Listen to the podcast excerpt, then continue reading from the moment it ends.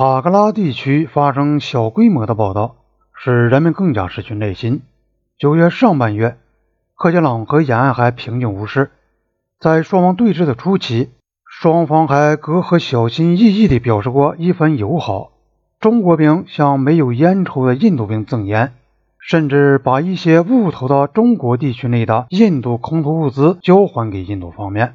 中国部队通过扩音器告诉印度部队说，两国政府即将举行会谈来解决边界问题，并且要求他们审慎行事，不要开火，以免使局势恶化。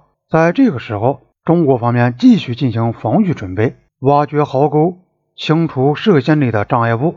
达尔维准将回忆道：“有时中国人还很大方地通知我们说，他们要砍倒一棵树。如果我们听到树倒下的声音，不要受惊。然而，两军对峙，剑拔弩张，又近在咫尺，发生冲突是不可避免的。第一次开火发生在九月二十日。”中国部队从一开始就在第二号桥的南端设立了一个警戒哨所，印度部队企图把他们赶回去。中国对九月十七日发生的一次事件的叙述如下：两个中国哨兵在执勤时，六十多名印度士兵从三面向他们逼近，那两个中国士兵立刻向他们高喊，叫他们停止，但是印度军队却以更快的速度逼近他们。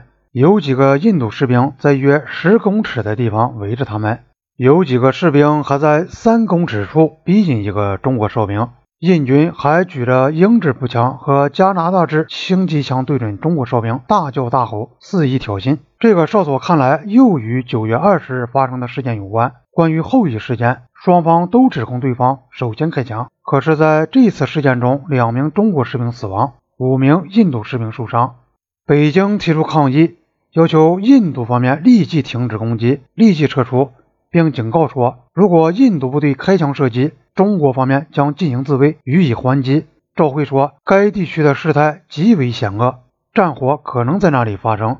人民日报也同样的语调写道：“局势是险恶的，后果是严重的，我们要正告印度当局，勿谓言之不预也。”印度的答复和反抗议使用了几乎与北京相同的语言，要中国停止在印度境内的侵略活动，退回到塔克拉山脊以北，否则要对一切后果负责。双方都在拔刀，但印度的刀鞘里却是空的。印度官方指责中国方面挑起了塔克拉山脊下的互相射击，这就使记者和政界人士提出更为迫切的问题：陆军什么时候才能完成交给他的任务呢？印度政府重要成员和官员们则加以搪塞，说是前方指挥官们办事拖了，甚至比拖了还要糟糕。内政部长夏斯特里十月初向我介绍背景情况时说，陆军由于长期处于和平状态，已经失去战斗精神，不过正在更换一些指挥官加以补救，必要的行动即将开始。一些官员在向记者介绍情况时，则更加直截了当。他们毫不隐晦地把上述情况归咎于前方的军官，归咎于乌姆拉欧辛格将军。九月二十九日，乌姆拉欧辛格从伦坡到了勒克瑙东部军区，向森将军递交了书面意见和行动方案。森拒绝接受乌姆拉欧辛格开列的作战行动所需物资的清单。前面说过，事实上这显然是不可能办到的。乌姆拉乌辛格在他的方案被否定后，就书面提出抗议。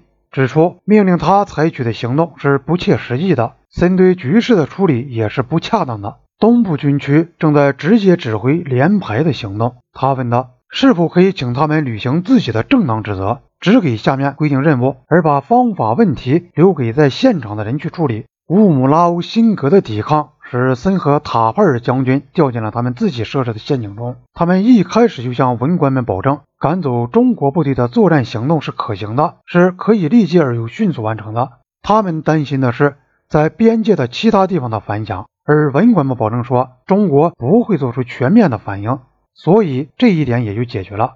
可是三个星期过去了，还没有采取行动。而现在，乌姆拉乌提出的意见、方案和要求，把问题摆得很清楚。如果还让他负责，里沃纳作战行动根本不会开始。这种进退两难的局面看来很尖锐，但事实上，对森和塔贝尔来说，解决办法很简单，把乌姆拉欧辛格免职就是了。森提醒陆军总部注意乌姆拉欧辛格的书面抗议，并说这证明辛格脾气很大，采取不合作态度。十月二日，塔帕尔和森请梅农批准撤掉辛格第三十三军军长的职务，梅农同意。